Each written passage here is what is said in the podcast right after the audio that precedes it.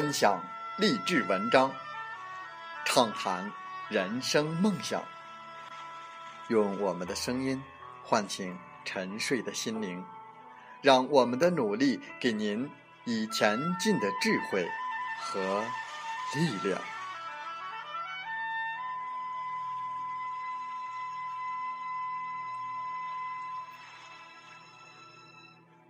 打开心门，朝向大海。让我们的梦想迎风展翅，扬帆远航。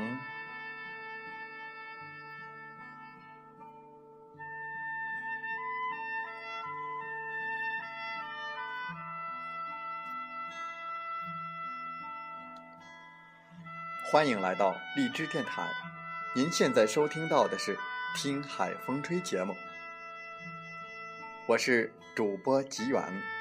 邀您和我们一起听海风吹。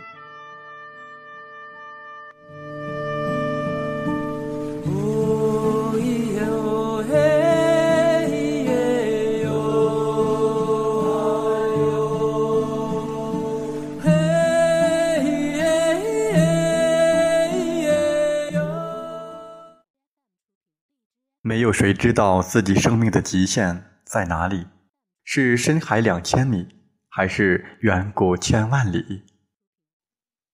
总先要跨过眼前这条看得见的素池小溪，才能够继续往前。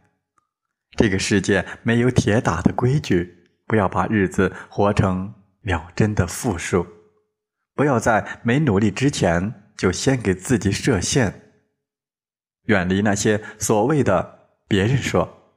始终相信还有其他可能的结果存在，是告别平庸的第一步。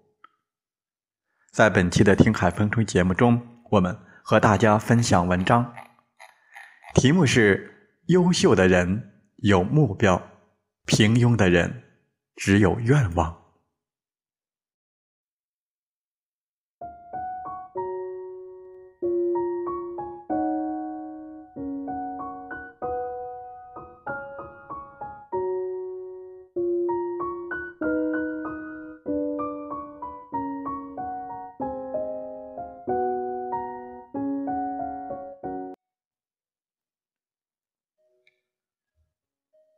有个大胆的设想：如果我们身处的现实世界和所谓的梦境之间不存在虚幻和真实的区别，只是分属于不同的频道，白昼立足于平凡沙地，须得虔诚仰面，铿锵前行；夜晚归属于天马行空，这世界如同一捧初生的泥土，可以轻轻松松、随意被你揉捏成想要的模样。在两种不同的客观背景下，可以自由选择喜欢的人生，你会选择哪个？大概更多人应该会选择后者，毕竟在梦境中可以毫不费力达成所愿。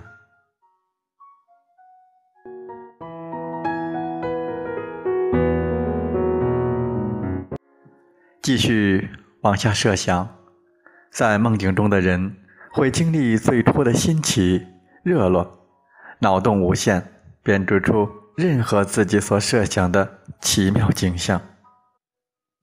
可这种弹性十足的日子，也就自然失去人性的紧张度。时间久了，迟早会陷入无尽空虚。反观当初那个选择脚踏实地在现实世界中做苦行僧的人。他的生活或许没有极致的有趣，却终究在日复一日的努力中实现真正的人生价值。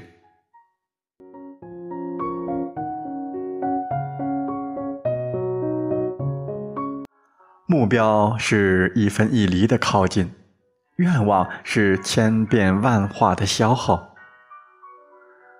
当向往变成唾手可得的日常，当渴望变成稳操胜券的伎俩。那信仰就会在太容易和不够真实中失去本身的明亮。纸上得来终觉浅，这就是目标和愿望根本上的不同。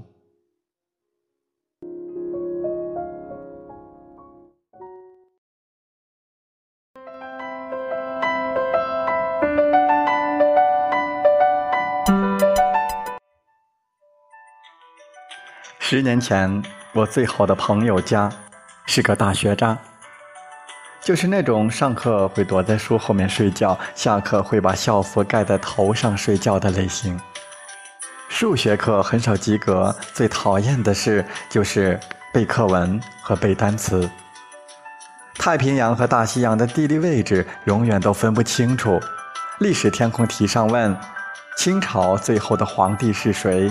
他偷偷地问同桌。是雍正还是乾隆？唯一让他喜欢的是晚自习，因为他可以肆无忌惮地在练习册上抄歌词。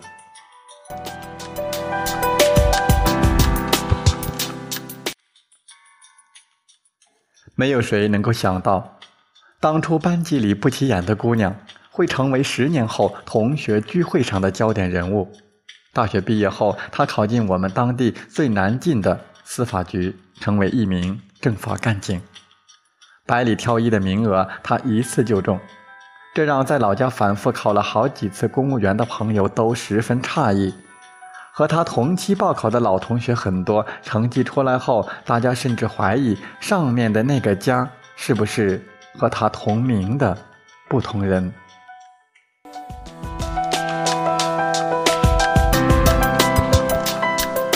同学们有这样的疑虑并不奇怪，因为在整个的青春期里，家一直都是不折不扣的学渣。对自己的人生有了真正意义上的目标，是在他大二之后。眼看着身边的人逐渐都找到了喜欢或者适合的事情，说成兴趣也好，说成梦想也罢，总归是可以拿来正儿八经的去努力的。俗话说：“砍柴的。”赔不起放羊的，一时之间，每个人都忙碌起来。准备考研的拎着笔记本泡在图书馆，外出实习的穿梭在学校和公司的两点一线之间。宿舍里经常只剩家一个人。他觉得上课没意思，逛街没意思，电视剧和零食都填补不满他内心呼啸而出的空虚。他悲哀地发现自己从小到大竟然没有做过任何有成就感的事。他开始静下心来思考自己到底喜欢什么，可不可以把兴趣转化成事业？目前这个阶段和理想阶段还差多远？仔细摸索过社会上各类的职业特质，利用排除法。家发现他对规规整整坐在办公室里看文书这类事一点兴趣都没有，维系客户、销售产品这些工作内容对他来说也不具备吸引力。唯一打心眼里喜欢的就是儿时就无比痴迷的警察装，那一身正气凛然的制服穿在那些相貌普通的人身上，有着足够强大的气场，早已扎根在家的记忆里。类似《重案六组》这样的电视剧一直都是家的心头好，央视的普法节目剧更是期期必追，就连大学选新闻专业的背后都有一丝丝怀着对正义事业的向往。这些埋伏在潜意识里的细枝末节被挖掘出来之后，家有了一个清晰的目标，那就是要朝着和政法相关的领域而努力。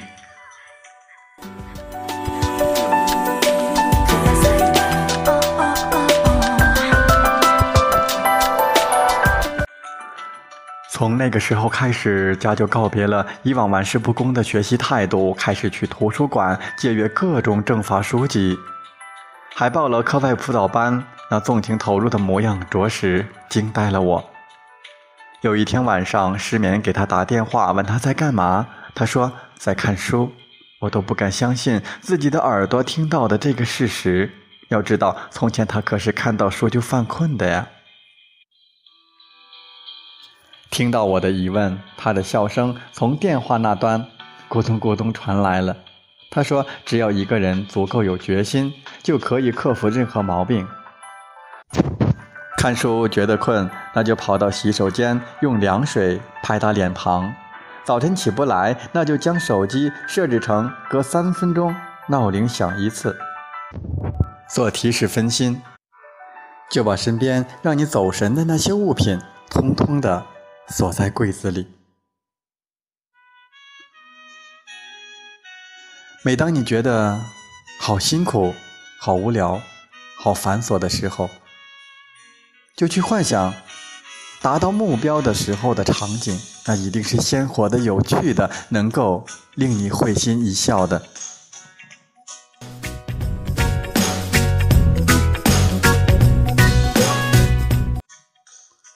优秀的人之所以优秀，不是因为他们最终达到了什么样的高度，而是因为在实现目标的过程中，他们所挤压出灵魂、全力以赴的一面，才动人。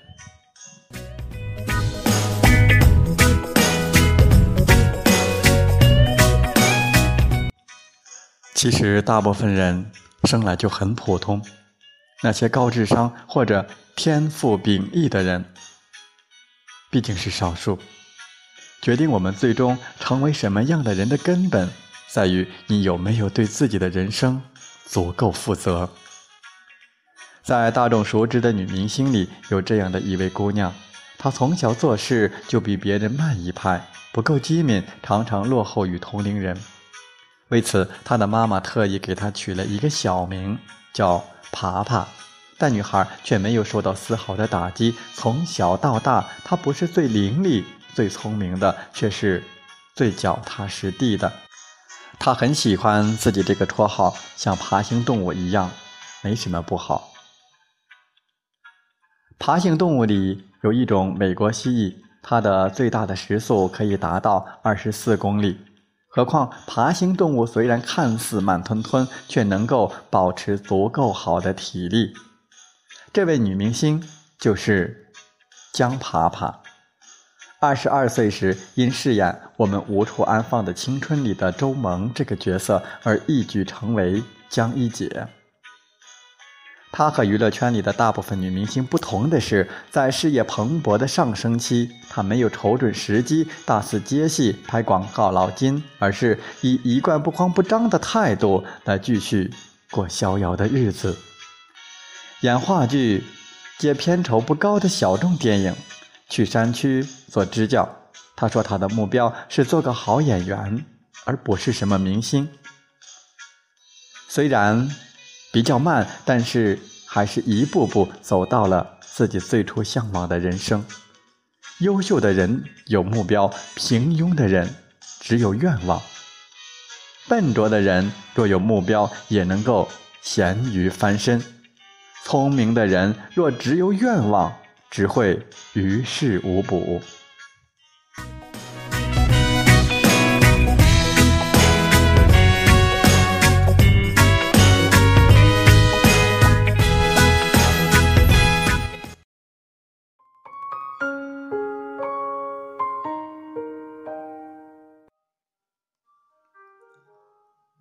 我童年的一个邻居。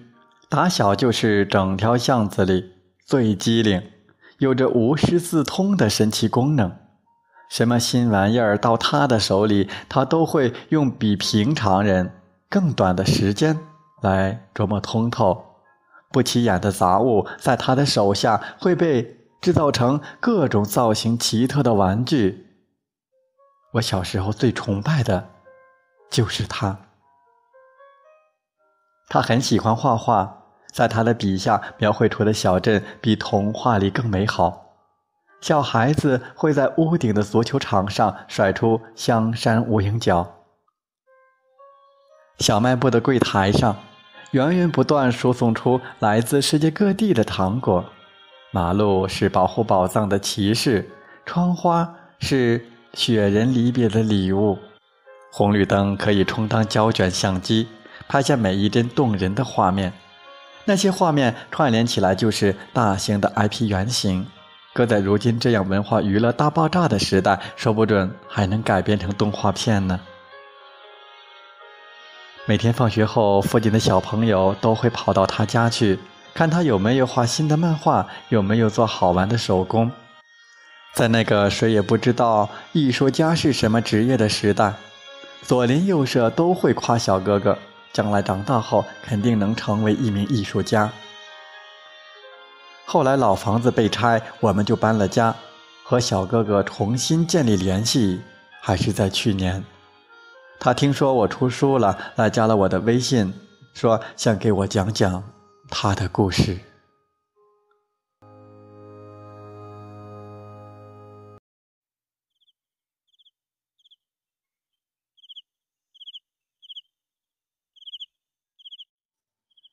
高中毕业后。他考了省城内的某所大学，读的是动漫设计专业，仍然和他喜欢的画画有不可分割的联系。但毕业后，身边人都劝说他，动漫这种艺术专业在三线城市并不好找工作。他就去了一家广告公司做广告，没多久因为业务调整而失业，家人就把他安排进了一家国营工厂。每天做着流水线上枯燥无趣的事，时间和人心都是空落落的，他很不甘心，却又不知从何改变。我问他：“你为什么不考虑换个工作呢？”他告诉我，这份工作是家人托关系才帮他进去的，碍于情面，碍于不让父母失望，他不能随意的把这份来之不易的工作而辞掉。那你就没有想过去找一份和画画、动漫相关的工作吗？他叹了一口气说：“画画只是他人生的一个愿望，实现的机会太渺茫了。”之后没多久，我就听说他接受了家里的安排好的相亲，结了婚。婚后，新娘很快就怀孕了。他没有再找我讨论过关于现实和理想这样的话题。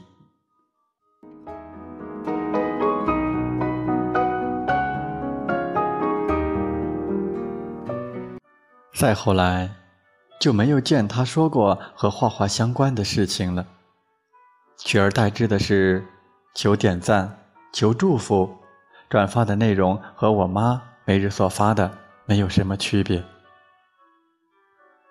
有时候刷朋友圈时看到他的信息，手指会不自觉地停顿下来。原谅我没有办法将这个人再和那个灵气逼人的小男孩联想到一起。不知道如今的他还会不会怀念当年的自己。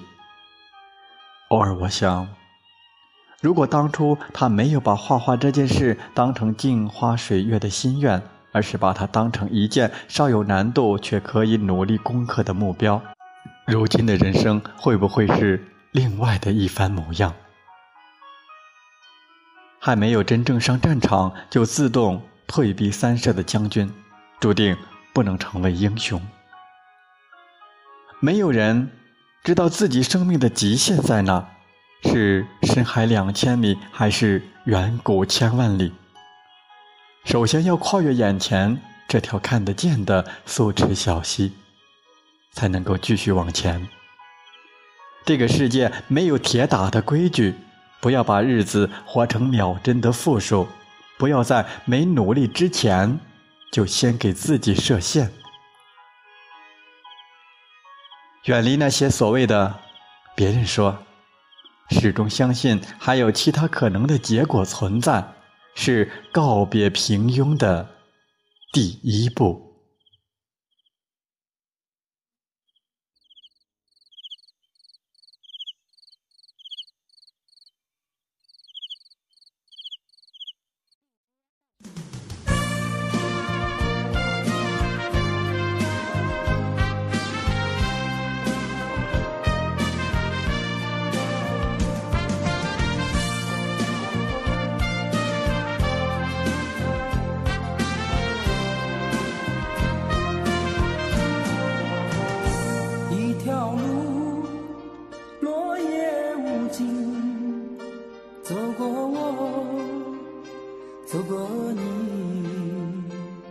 想问你的足迹山无言，水无语。